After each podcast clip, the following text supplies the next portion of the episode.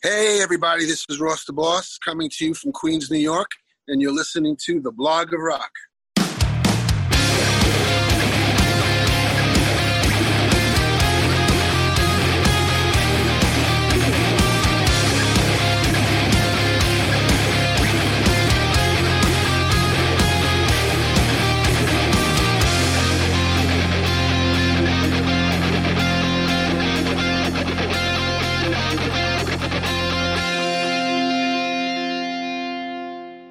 Hallo, willkommen bei The Block of Rock, deinem Hardrock und Heavy Metal Podcast Musikmagazin. Ich bin Uwe Lerch und ich nehme dich backstage mit zu den Rockstars. Natürlich quatschen wir über die Musik, die uns alle verbindet, über neue Platten, über Livepläne und was früher so war. Aber wir sprechen auch über die Menschen dahinter. Was hat sie inspiriert und motiviert und welche Rockstar-Tipps haben sie für dich da draußen?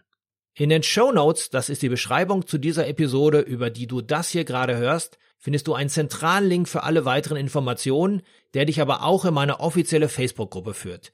Ich würde mich freuen, wenn wir uns hier kennenlernen. Bist du nun am Start?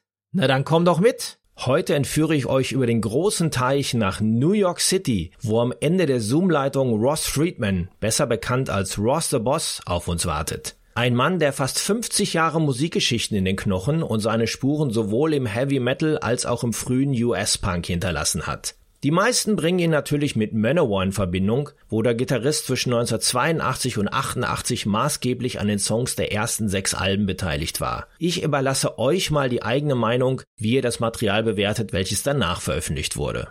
Aber schon in den 70ern richtete er als Teil der New Yorker Dictators in einem Atemzug mit den Ramones und den Stooges allerlei frühen Punk im Big Apple an und nahm dort Clubs wie das CBGBs regelmäßig auseinander. Seit 2006 veröffentlicht Ross mit seiner Ross the Boss Band wieder messerschaffen Epic Metal, der immer wieder an seine Glanzzeiten aus den 80ern erinnert. Dennoch packt er gerne eine zusätzliche Schippe Power mit drauf, wie er uns bei dem mitten im Corona-Lockdown veröffentlichten Album Born of Fire unter Beweis stellte. Bei unserem Gespräch gingen wir dann auch mal alle Projekte Stück für Stück durch, bis er mir am Schluss noch ein Geheimnis verriet, was er als nächstes vorhat. Also bleibt mal wach. Hello, my friend. How are you? How's life in New York? Uh, well, it's kind of getting back, sort of getting back to normal. You know, still a shit show, but you know, it's, you know, it's. Where are you based? Where are you originally based? I'm in Queens, New York. Okay. Yeah. And uh, I have a, a a business. I have a batting cage. I have a sports batting cage in Middle Village, and uh, we were closed for three and a half months um, you know, so that really put us behind the eight ball, like so far, you know, and we oh, lost three, three and a half months of prime prime training and money. You know, we and we opened up a week ago last Monday, and it's the summertime and it's the slow season, so it's uh, it's, it's pretty pretty miserable. oh shit! So, but you got lots of time to work on your songs. Oh yeah, of course. Yeah, yeah. You, you just released, you know, before Corona, you just released an excellent new Ross the Boss album. So yes. this was a great album, which really showed uh, development of this kind of uh, band as you uh, now working on, because it's it's less Manowar, it's more RTB. Yeah, you know, it wasn't because we wanted to get away from Manowar, which you know, I don't know, I got away in 1988, so it was just a succession of songs, the the maturity of the band, you know, the fact that we were on the road, working very hard, you know, even up till uh, February 24th, we finished our U.S. tour here. We had done 26 shows, and we were coming to Europe in April for a whole month of touring, and then all hell broke loose. but the whole album shows really a big development of a four piece, which is doing a great job no, it's a, it's a it's a it's a really great record. And the the one thing that I'm going to do if if the tour goes off in November, and I don't know I don't know about that. You know, we have a tour bus, and I'm thinking, what if one what if one person gets sick on my tour bus? What am I going to do? Tour's over, right? You're right, and you're touring with two other great artists. You're doing with Trauma and with the and with the girls from Burning Witches. Burning Witches, yeah. And I mean, we all want to tour, you know, and it's like I don't know. I, we, no one knows. The thing, the thing is, no one knows anything. that that really is it's what's really going to happen. It's a tremendous tour. They have a new record. We have a new record. Trauma's putting out is working on a new record. Um, if that happens, I'm going to. Uh, if we really do it, I'm going to uh, re-engage my publicist and my uh, radio guy and treat it as a new album because it is a new record. That's right. You know, it's ready to go, and people, uh, more people that are finding out about the record, and especially in heavy metal, are like saying, "Wow, this is just what we need in music," you know, because uh, a lot of bands put out the same stuff. That's right, and especially when I see the development to the last album, where you included, of course, some Manowar favorite tracks uh, in your style, but this yeah. one is all originals, and it's a great album. Plus, the, the, the production is amazing. Steve Lieberman did a great job. I mean, I think he's up there, right up there with uh, Andy Sneap. I think Steve is his top man producer. You know, so the whole thing. I mean, we rushed our we rushed our asses to get that album out for March, and like, I'm t- telling the guys, going, remember the rushing? Remember the everybody going crazy? Everybody doing the offsite productions, and I was doing my uh, uh, I was doing my overdubs at the cage and with my business, you know. But I do I have a studio there anyway. But you know, we were just so busy. I mean, it was like, and then all of a sudden, hmm, we did what we had to do. But the record is great, and uh, it's it's uh, stands up for itself. I mean, let's face facts. But you're not only involved in RTB, but you have lots of other artists we can talk about. And uh, when we chatted before, Vanille, it was really, really fun just to tell my, my listeners that uh, we've met a while ago at Bang Your Head Festival, and uh, we had a nice chat when you played there with Ross the Boss at Bang Your Head some many years ago. And we have a picture. Time. We had a picture, and uh, a week ago, when there was a Bang Your Head Festival, I posted my favorite pictures from that time, and you saw that, and you liked it, this great picture, and so we came in yes. conversation, and it's uh, really funny that we're now uh, having a chat together about all the other projects. So one other thing you told me about is, of course, the new Death Dealer is in progress. Yes, which started off as a kind of super group of power metal. Yeah, kind of like you know uh, this this lineup for this for this the third record, which is done. The third record is complete. It's coming out in October, and it's uh, me, Stu Marshall on guitars, um, now we have Mike LePond on bass, and uh, Steve Bolognese, like three fifths of my band, is Death Dealer, and uh, Sean Peck, of course, the amazing Sean Peck on vocals, and uh, we got Cage, right, and you know, uh, and the other bands he's done, and um, the two guitar players from Mercyful Fate he works with, and uh, so that's all done. The Death Dealer's coming out. As a matter of fact, Stu and Stu and and, and uh, Sean have been been uh, songwriting. They got we have the fourth record all done and the fifth record. really? They've been just writing songs constantly, and it's it's amazing to see. You know, I haven't even chimed in yet, but uh, they're doing great, and uh, Death Dealer is all set for an October release. And my friend Mike is pretty busy. He's, he's involved in so many bands. Yeah, we get Mike. We get Mike in on everything because he's the best bass player in the world. And uh, I love him. I love him. He's so great, great guy, and I'm really yeah. happy that he's found back his way to business, also with all the other projects and with his own project with the Silent Assassin, which is also a great project. Count on anything that he puts out is just top shelf stuff, and um, he's a hardworking guy, and uh, recently married and they're happy. Uh, she's a she's a great gal, Yadira, and uh, I'm so happy for Mike and and Yadira and Logan, their dog, and you know I'm just it's great. I mean, I love working with I love working with him. He's just uh, go in the studio and do something for me. Okay, it. An hour later, it's done. I mean, he's just like you know one take everything. You know, he's just an amazing musician. He's so ahead of the curve on everything. It's it's it's not even funny. Um, my, oh, uh, Mike and I played on the, the Burning Witches record. Uh, we did battle hymns to them. Oh, and, cool. Uh, yeah, uh, that we're there on that. So you know, it's kind of kind of like a family. What can you tell me about the new Death Dealer album? Is it a style of a different kind of style, or are you still doing this kind of power metal thing, which you did yeah, I mean? You know, it's mostly Stu songs. This this record because I was so busy with RTB, and um, you, you, can hear me, of course, in it because uh, we have uh, we know we know the template of how to make the records after the first the one and two Death Dealer. Um, I would say that's just there's just one um, one tremendous ballad on it about veterans coming home and the most depressing most depressing song you've ever heard in your life. We've we've achieved it, and uh, you'll you'll hear that one. I don't. I forgot the title. I should I should know all this, but I have so much music floating around in my head. I I just you know the little things that I the little things I don't know. I I, haven't remembered. I guess because I get older. You know, you just have to. But uh, it's it's pretty much it's a death dealer record, um, and all of them are, all of them will be. They're just just crushing. It's great great music. Then you told me in our conversation before that there will be a new Dictators album. Yep. so this is a great story. Yeah.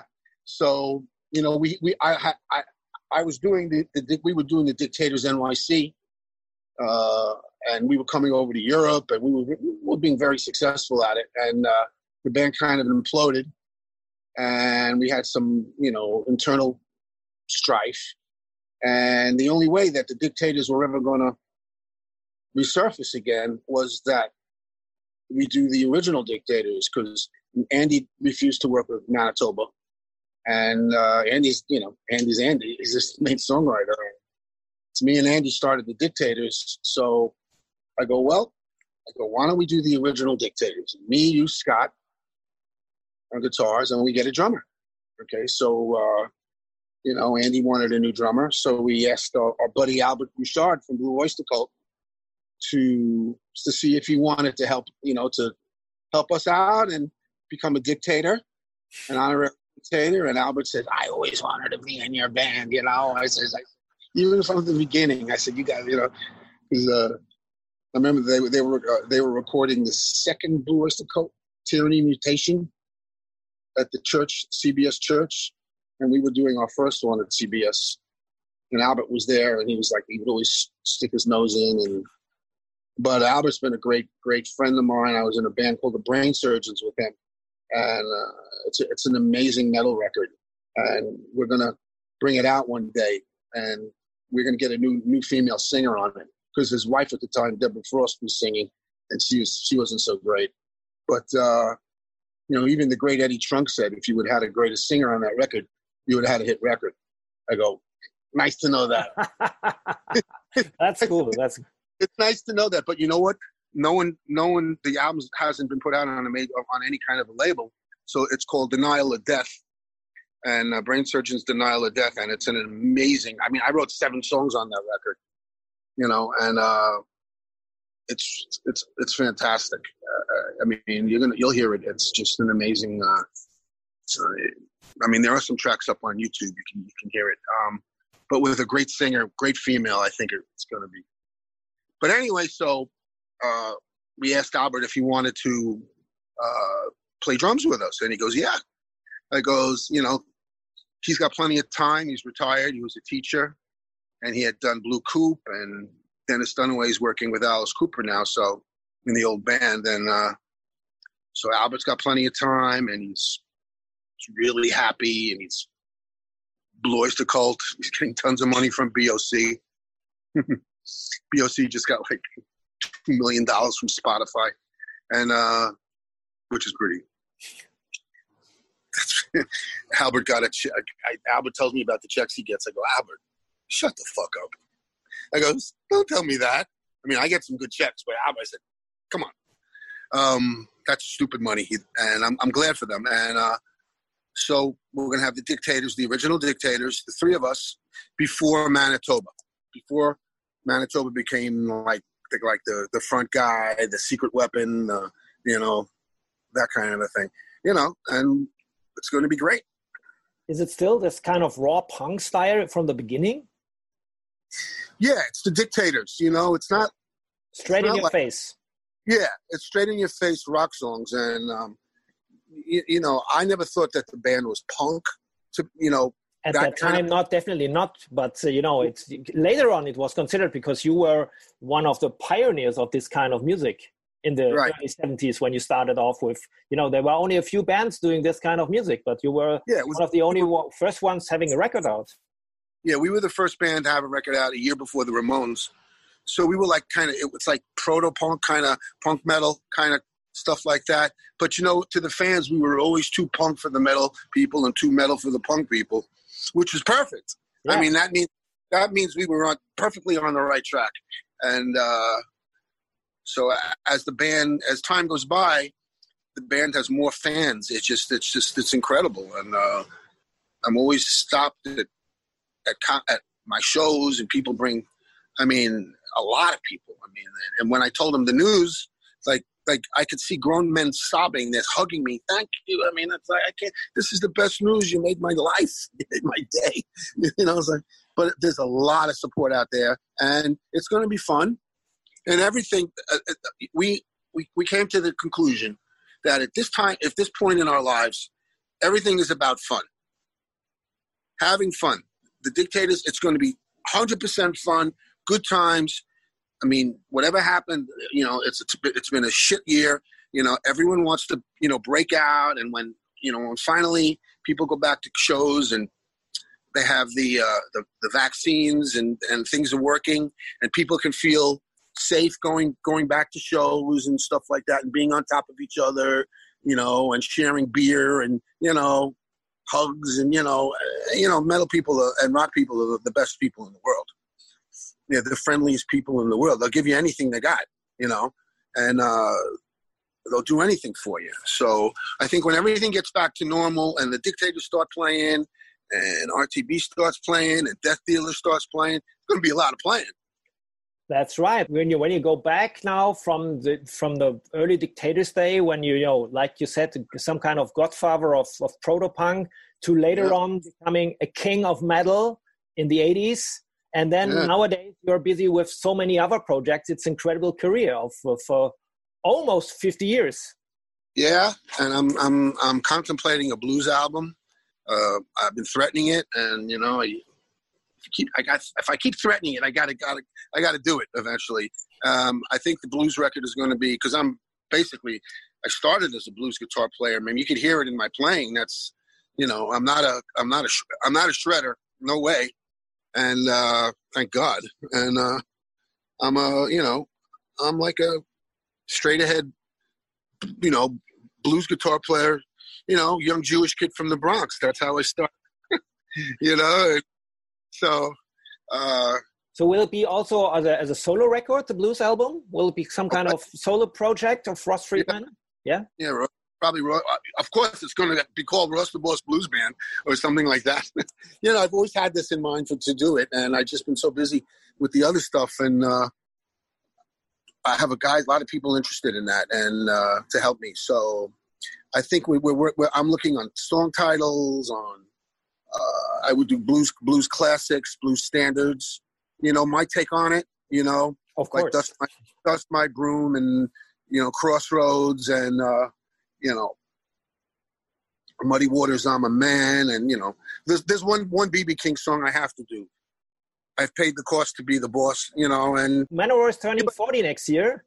Um, and they are going on a kind of uh, tour. I've, I've heard. We, everybody thought it was already a farewell tour. Now they're going on a on an, of another tour to just to to to play the old sex, tracks. So how do you feel playing the old Manowar tracks when you're doing it by yourself? Well, when I do it, I, I when we do it, we do it with um, obviously with respect, with um, uh, you know, with honor and respect and passion. We play anything we play. We're, we're like that. Uh, um, you know, we do. I think we do it really good. Oh, and as a matter of fact, um, this the end of this week, we're doing um, the Wacken uh, uh, 30 minutes. I think we're on Friday night around 10:30. The Ross the Boss Band. How do you play? You performing in the studio, or where do you go, where do you play? We went uh, we went up last week to Syracuse, New York, and uh, we went up to Syracuse, New York, and we did live live in the studio, and then we cut some video pieces for it. But it's all it's it's it's hundred percent live, so you're gonna hear how we really sound. It sounds we we could I could put it out as an album. So it's pretty pretty busy year for you next year. And uh, hopefully, we're gonna meet up before when you come over in November, December on the tour with the girls and with uh, Trauma. I wish you all the best, of course, for the you know for the business. That's right. And uh, thank you very much for taking your time. If there's anything else you want to share with me anything else i have forgotten just let me know. I think we covered everything. I mean just um, uh, get to get to tell the folks that the way that they could support us and all the other artists is by buying stuff i mean and i, I i've never been thought of myself as a salesman for things but it's important that you, we, you can't come to see us at shows now. I know that, and, and it's breaking our hearts. It really is, because because we're live. I mean, this is what we do for our lives, and we can't do it, you know. And uh, it makes us very unhappy, uh, very frustrated. But the way that folks can help any band, not just my band, I think that you can help by get getting the merchandise, buying the records, physical copies of the records, you know, so that their record companies take notice of this, and because everybody's in the same boat right now, you know. Uh, so, but but the fans could really help us, you know, and believe me, when you see us, we'll make it up to you. Perfect. So, thank you very much. All the best to you, and see you soon. You got it, my brother. Take care. Wenn dir diese Episode gefallen hat, folge mir doch gerne beim Podcast-Dealer deines Vertrauens damit du auch die nächste Folge nicht verpasst. Du bekommst die ganze Staffel als kostenloses Abo unter anderem bei Spotify, Apple Podcast, Amazon Music, Deezer, Soundcloud, YouTube, dem Podcast-Portal von Google oder natürlich über meine Homepage theblogofrock.com. Höre dir dort auch die bereits veröffentlichten Stories an, denn jede Woche gibt es hier neues Futter. Und vor allem, erzähle es deinen Freunden und teile die frohe Kunde auf Social Media. Alles klar? Dann hören wir uns ja wieder beim nächsten Mal. Bis dahin, keep on rocking!